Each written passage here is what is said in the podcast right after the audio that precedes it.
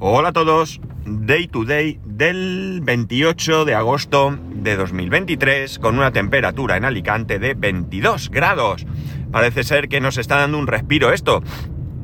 Ayer hacía bastante, bastante menos calor, se notaba en el ambiente. Normalmente en casa, como tenemos el aire acondicionado puesto, cuando salgo a la terraza, a lo que fuese, eh, pega eso como si entras en el, averno, ¿verdad? Y un calor, una humedad terrible.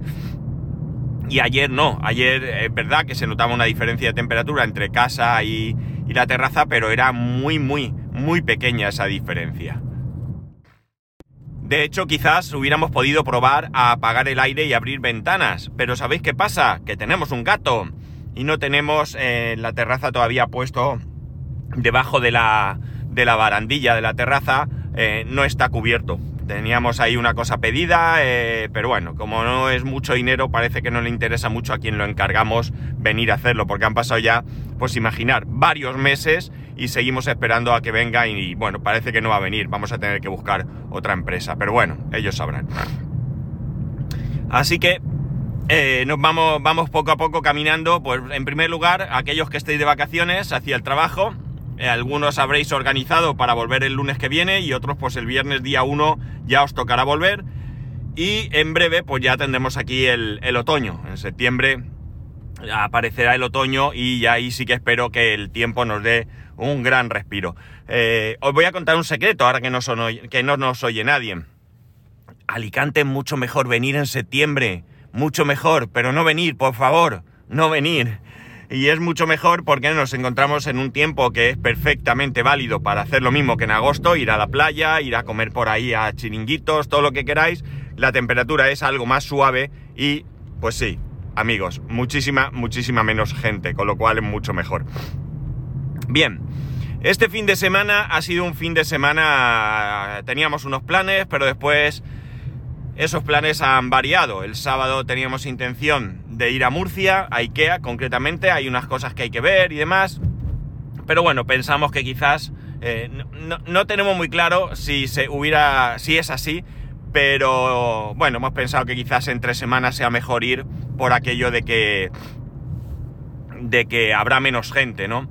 Así que no tengo seguro, seguro todavía si lo vamos a hacer, pero es probable que allá para el miércoles de esta semana nos vayamos y no grave. Ya os avisaré mañana, eh, seguro, eh, si, lo, si, lo, si lo vamos a hacer, porque hoy tengo que, que pedir el día y demás.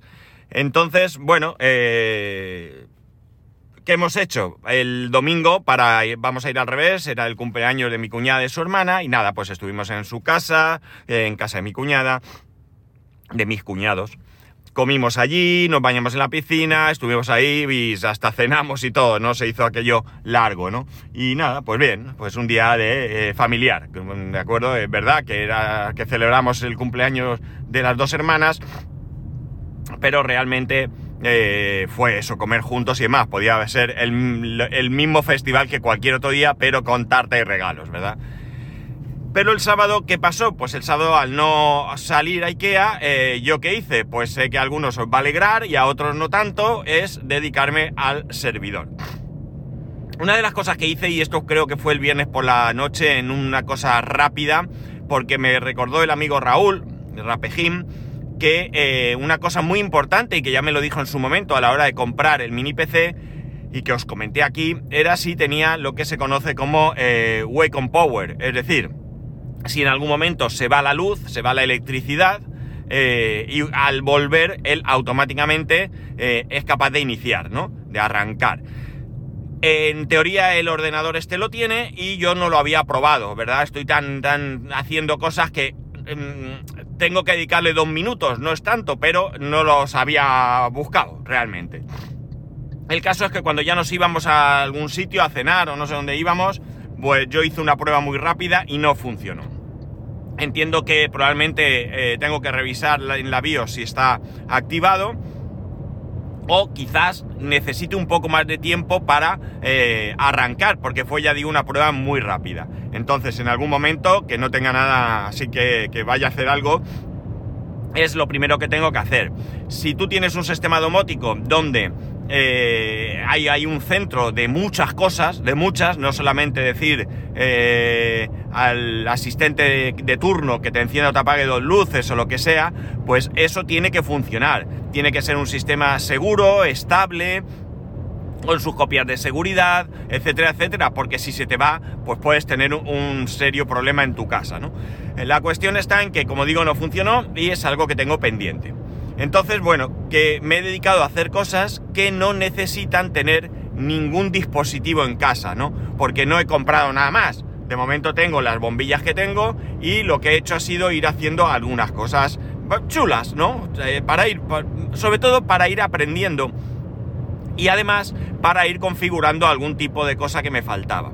Una de las cosas que tenía pendiente era el, eh, eh, ¿cómo se dice? Programar el mando que tiene eh, mi hijo con la bombilla RGB que tiene en su habitación, en la lámpara de techo. Para empezar, yo os adelanto que yo no recomiendo en ningún caso, bueno, o en casi ningún caso, vamos a decir, utilizar bombillas domóticas, bombillas inteligentes si queréis, en lámparas de techo. ¿Por qué? Porque el problema, si vives solo, es sencillo, pero en cuanto vivas con tu pareja, tus hijos y a tu casa vaya gente, te vas a encontrar con que van a darle al interruptor y esa bombilla en el momento que se quede sin electricidad deja de funcionar como bombilla domótica. Entonces, ahí te puedes encontrar con que pues estés siempre luchando para que no toques ahí, no hagas eso, no le des, tienes que hacer. Y, lo mejor es que esto no sea. Aparte que no es del todo práctico. Porque como ya hemos repetido aquí varias veces y lo habréis visto en otros sitios, la domótica no es ir pegando berridos por la casa. Entonces no tiene nada de malo que algunas bombillas se enciendan o tengan una de las opciones el encenderlas a mano con su interruptor. Entonces, ¿qué ocurre? Que lo más interesante es domotizar ese interruptor. Básicamente, seguro que ahora alguien me, escribirá y me dirá, hay más maneras, pero básicamente vamos a decir que hay dos maneras de domotizar un enchufe, un interruptor, perdón. Una de ellas sería eh, con un interruptor domótico en sí mismo, un interruptor wifi o Zigbee o lo que sea, que él mismo pues ya actúa por sí mismo como como un interruptor que, está conectado a tu sistema domótico. Y la otra opción es, teniendo el interruptor clásico, el que esté en tu casa en este momento, el que viniera cuando la compraste o cuando hiciste la reforma o lo que sea, ponerle dentro de la misma caja, generalmente son dispositivos pequeños que caben en la caja, yo no tengo ninguno, ¿vale? Entonces se supone que esto es así, yo veo a la gente que los mete, yo hasta que no tenga uno todavía soy un poco escéptico, pero bueno, los metes dentro y lo que hacen es que ese interruptor se convierta en un interruptor domótico y al mismo tiempo es un interruptor clásico. ¿Por qué?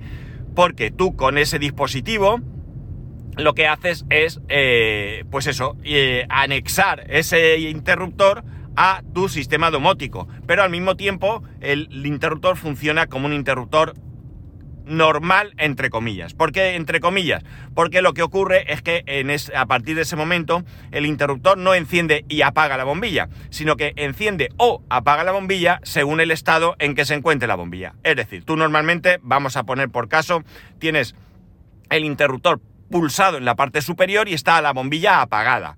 Llegas, presionas la parte de abajo, se enciende la bombilla, presionas la parte de arriba, se apaga la bombilla y así hasta infinitum. En este caso, ¿qué ocurre? Que lo que haces es que esté como esté el interruptor y le des hacia la posición que le des, lo que va a hacer la bombilla es cambiar su estado al siguiente. Es decir, si está apagada, tú pulsas el interruptor arriba o abajo, no importa, y se enciende. Y si la bombilla está encendida, tú pulsas el interruptor arriba o abajo y se apaga. Y todo esto siempre con ese, esa posibilidad de hacer lo que tenga que hacer dentro de tu sistema domótico. Eh, ¿Dónde recomiendo yo estas bombillas inteligentes? En lámparas auxiliares. Pues estas lamparitas que tenemos en una mesita en el salón, quizás también en la mesita de noche, ¿por qué no? Y alguna cosa así. Eh, esto sí que es interesante, ¿vale? Es interesante porque aquí sí que puedes jugar con más cosas. Realmente domotizar una luz de, techo eh, puede tener sentido en ciertos momentos. Pero por lo general, yo, tal y como lo veo, eh, tú enciendes y apagas la luz porque entras o sales a una sala en un momento y la tienes que encender. Con lo cual para mí es mucho menos interesante Ya digo, salvo en un caso concreto que ahora pueda yo eh, explicaros. Entonces, eh, la bombilla que tiene mi hijo RGB, sí la tiene en la lámpara de techo, es una luz RGB, en este caso sí podía ser interesante tenerla, porque es RGB, ¿de acuerdo? No porque se encienda y se apague eh, hablándole al asistente o lo que sea. Y luego esta bombilla es una bombilla de la serie Tadfree de Ikea, tiene un mando, es Tirbar, que eh, tiene pues cuatro botones, y esos son los botones que te permiten encender y apagar, subir y bajar la intensidad de la, luz, eh, cambiar la temperatura y el color. ¿De acuerdo? Con todos esos botones tú haces todo eso. Y esto, cuando tú compras la bombilla, esto viene sincronizado una con otra y no necesita mucho más. Pero cuando lo metes en un sistema como, como en mi caso, Home Assistant, tú lo que tienes que hacer es decirle a Home Assistant qué va a hacer la bombilla presionando cada botón. Es un poco más laborioso, por supuesto. Vas a Ikea, compras la bombilla, compras el mando o viene todo junto, todavía mejor, pones la bombilla y va, ya está, hemos terminado. Solo hace eso, va. Ahora tú quieres que eso esté integrado en tu sistema domótico, entonces tienes que hacer más cosas. No tenía ni idea de cómo hacerlo. Peleé, luché, busqué, no había manera. Me encender y apagar me funcionaba conseguí de una manera un poco extraña que me funcione la, eh, la intensidad. Y de una manera extraña porque para que funcione tengo que presionar el botón, o sea, el mismo botón de encendido, ¿eh? yo lo presiono unos segundos y sube un 10% de intensidad. Lo vuelvo a presionar un poco y sube. No consigo que presionándolo vaya subiendo. Tengo que ver de qué manera se puede hacer esto. Porque lo que tampoco conseguía cambiar el color. Sí conseguía cambiar el color, pero no de la manera que eh, yo quería. Yo quería que funcionara, eh, pues pulso y pone rojo, pulso y pone verde, pulso y pongo azul, pulso el botón anterior y vuelve a poner verde y vuelve a poner rojo. o sea, una secuencia en los colores que fuesen hacia arriba o hacia abajo. Esto gracias a la ayuda de Raúl, ya lo tengo hecho, funciona. Él me dice que no está convencido o que no sabe si es la mejor manera, pero amigo, funciona y funciona bien. Así que de momento está hecho. Y el tema del brillo o de la intensidad, lo que he hecho ha sido eh, eh, buscar, eh, ¿cómo se dice? yo lo diré. Ah, adaptar el sistema que me dijo el amigo... Perdonad un segundo. Pues no se oye. Bueno, lo que decía ha sido adaptar el proceso o la manera de hacer que me dijo Raúl a esto. Y el raruno es que eso, tengo que presionar y cambia, tengo que presionar y cambia. No sé si está hablando esto, se me ha ido un poco la pinza, pero bueno, que han llamado por teléfono. La cosa está en que, en que eso ya está funcionando. Hay una cosa que, que no me gusta cómo está, pero que tiene sentido y es el hecho de que antes yo le había puesto a la bombilla que en caso de un corte de luz, porque esto es muy interesante, ¿qué hace la bombilla en caso de un corte de luz? Es como el mini PC. Esto lo tiene la bombilla pues eh, yo le había puesto que en caso de un corte de luz se, mantuviese apagada. Eh, no, mentira. En caso de un corte de luz, ¿cómo era? Sí, que se mantuviese apagada. No, no recuerdo que la había puesto. El caso es que para encender la bombilla tenías que encender y apagar dos veces, ¿no? Ahora lo que le he dicho es que en el momento que vuelva luz se encienda. ¿Por qué ahora tiene sentido? Porque de momento el interruptor eh, no está domotizado, con lo cual mi hijo enciende y apaga la luz de su habitación con el interruptor.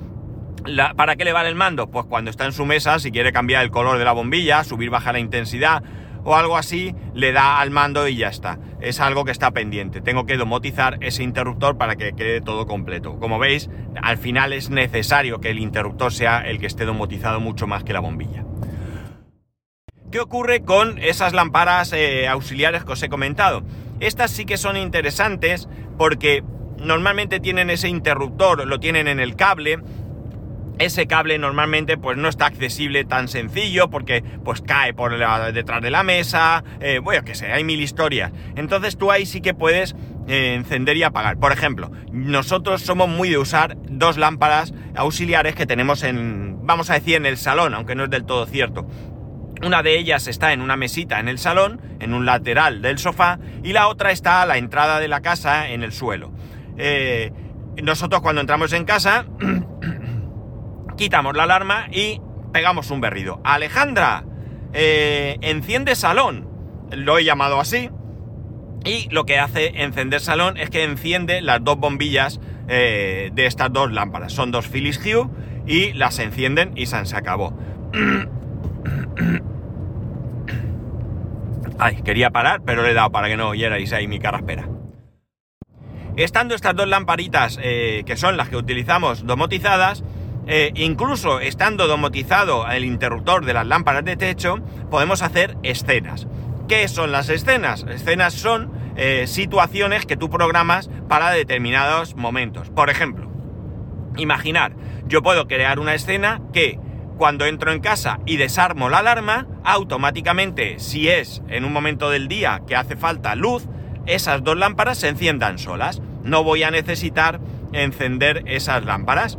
Eh, también puedo hacer lo mismo al salir. Si yo armo la... Incluso yo puedo decir que si armo la, la alarma para salir, todas las luces que estén domotizadas de la casa se apaguen, porque me puede haber dejado una luz encendida o lo que sea. De la misma manera, pues también puedo crear una escena que sea, yo que sé, eh, modo cine, ¿no? O ver película. Entonces yo puedo crear una escena que diga que esas dos lámparas, eh, porque la escena inicial que os he dicho, yo puedo decir que se enciendan esas dos lámparas a tope de, intensidad. Ahora, yo voy a ver una película eh, y le digo, pues por ejemplo, digo, Alejandra, modo cine.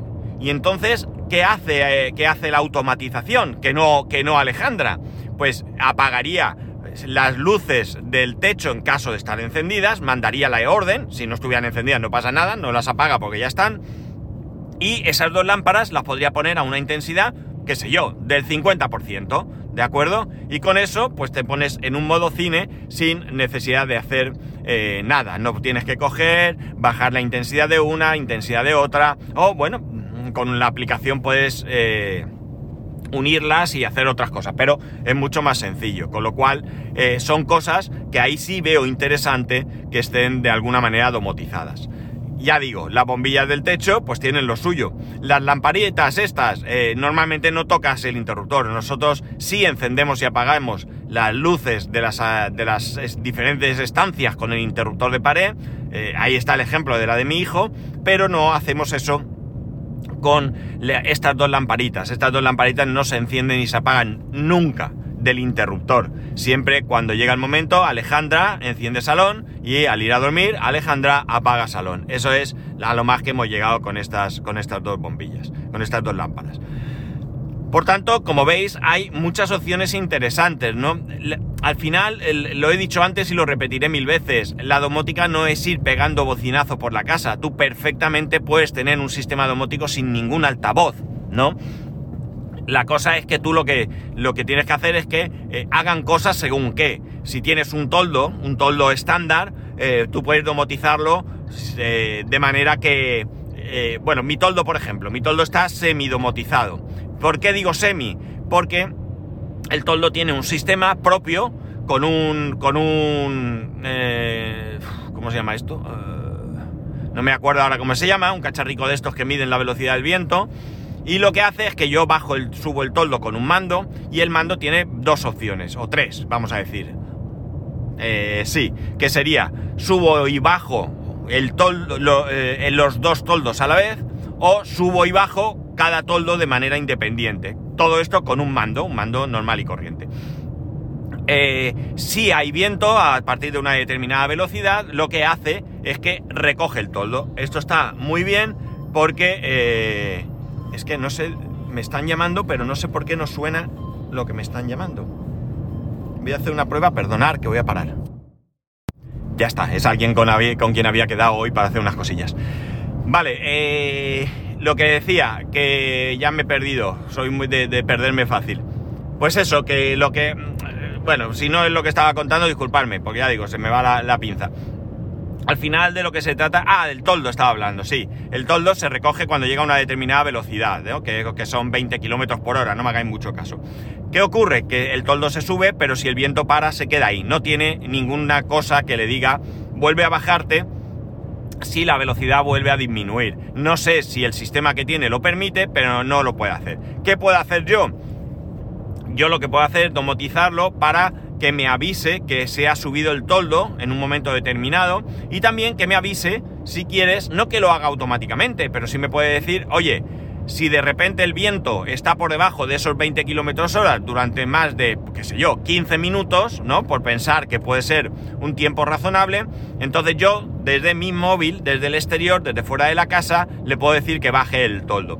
¿Por qué me interesa esto? Por muchos motivos. Uno de ellos es porque no quiero que pegue el sol en la terraza en agosto y me esté calentando la casa. Eh, cuando no estamos en casa por pues ahora en periodo de, en cuanto empecemos el, bueno, el viernes no, porque mi mujer va a teletrabajar, pero en cuanto mi mujer vaya a la, oficina, yo vaya también a la oficina y mi hijo pues vaya al colegio o a casa de su abuela, el aire acondicionado al salir, el último que sale lo apaga y después se enciende al volver. Son muchas horas que no hay nadie, no tiene sentido. El gato que se chinche, que, que no le va a pasar nada.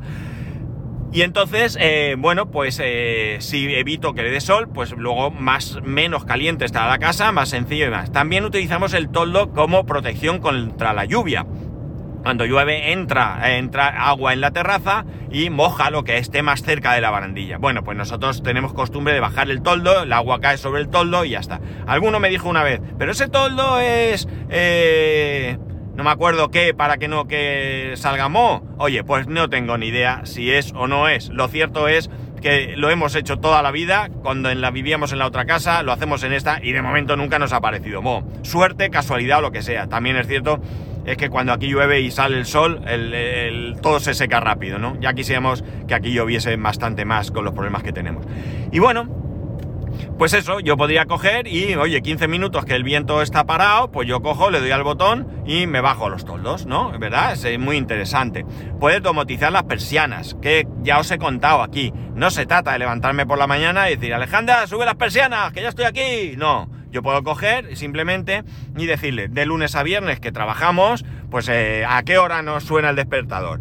Pues a las 6 de la mañana, a las 7, mi mujer suele levantarse cuando tiene que ir a la oficina a las 6 bueno, pues de los días que ella se levanta a las 6, yo lo automatizo para que automáticamente las dos persianas del salón, el salón cocina, se levanten en ese momento, conforme le está sonando la alarma, ella eh, la alarma, se levanta y cuando llega al salón ya están las persianas levantadas. No tienes que ir a darle, oh, eh, tremendo esfuerzo. No, evidentemente llevamos haciéndolo así desde que nos mudamos a esta casa y oye, de verdad que estamos igual de salud que si no lo hiciéramos. Pero eh, sería mucho más, más cómodo hacer esto, ¿de acuerdo? En otro caso, por ejemplo, salimos fuera de casa, nos vamos de viaje. Normalmente a nosotros nos gusta bajar las persianas cuando no estamos. Y hay quien dice, no seas loco, si haces eso la gente sabe que no estás. Correcto, es verdad, pero no gusta, ya está. ¿Qué hacemos nosotros entonces? Eh, ahora con el gato no queremos que esté todo el día 24 horas a oscuras. Entonces dejamos una persiana, eh, la dejamos bajada, pero sin del todo, ¿sabes? Que se ven estas rayitas que tiene en medio con la puerta abierta para que tenga ventilación. Y la otra la dejamos semi levantada con la puerta cerrada para que no salga entonces él tiene luz. Bueno, yo podía coger perfectamente y subir y bajar la persiana, eh, no sé, por la noche prefiero que esté cerrada, pues a una determinada hora la persiana se baja sola y a una determinada hora la persiana se sube sola donde toque, automático, y encima parece que estamos allí, ¿verdad? Entonces, bueno, pues esto también es interesante, puedo subir y bajar todas las persianas de la casa simplemente con automatizaciones, automatización vacaciones, eh, automatización eh, fuera de casa, por vacaciones, yo qué sé, mil historias que nos pueden interesar. La domótica está muy chula, pero tiene trabajo, tiene mucho, mucho trabajo. Hay una manera que no tenga trabajo, pero para mí no me gusta, y es coger cualquier empresa de domótica y que te domotice todo de la casa. Eh, pero esto tiene los problemas de que, sin lugar a dudas, vas a depender de un sistema propietario, de una empresa concreta, y eso qué va a hacer? Pues va a hacer que de alguna manera eh, tú te vas a encontrar con que no puedes... Eh, eh, o sea, tienes que depender de ellos para todo. Pues a lo mejor si necesitas un determinado cambio tienen que ser ellos, si se te rompe una pieza tiene que ser la de ellos, y yendo por libre, pues eso, yo estoy aprendiendo, no tengo mucha idea, me las veo negro a veces para poder funcionar, pero bien es cierto que pese a todo, la cuestión está en que en que, bueno, poquito a poco y aprendiendo, la flexibilidad que me da disponer de diferentes dispositivos, de diferentes marcas y demás, pues es buena. Oye, mira, ¿qué utilizo? ¿Qué sé yo? Eh, Sonoff. Anda, pues Sonoff es que ha cambiado su política o ha quebrado o lo que sea. Bueno, pues no pasa nada. Si esto ha pasado, pues yo cojo y busco, pues, eh, Selly, o yo qué sé, o Pepito de los palotes que ha sacado nuevo, nuevo de esto. Como veis, eh, bueno, pues lo que hay que buscar que es que la domótica sea algo que te... ¡Ay! Estoy aparcando mal. Esperar, perdonar. Ahora, algo que te ayude a, facilitarte la vida, ¿no? No puede ser algo que te amargue la existencia, ¿no? No puede ser que tú, eh, pues eso, de repente te encuentres con que no puedes encender las luces, con que no te va esto y lo otro. Y todo esto lo podemos aplicar a todo, calefacción, aire acondicionado, pues si vivís en un en una vivienda unifamiliar, bueno, en un chalet, mejor dicho, tenéis piscina propia, pues que la piscina haga lo que tenga que hacer, las luces del jardín, yo que sé, hay mil historias que se pueden hacer. Es un mundo muy, muy interesante, a mí me gusta mucho y poco a poco pues voy disfrutando de él. Y nada más, ya sabéis que podéis escribirme a arroba spascual, spascual el resto de métodos de contacto en spascual.es barra contacto, un saludo y nos escuchamos mañana.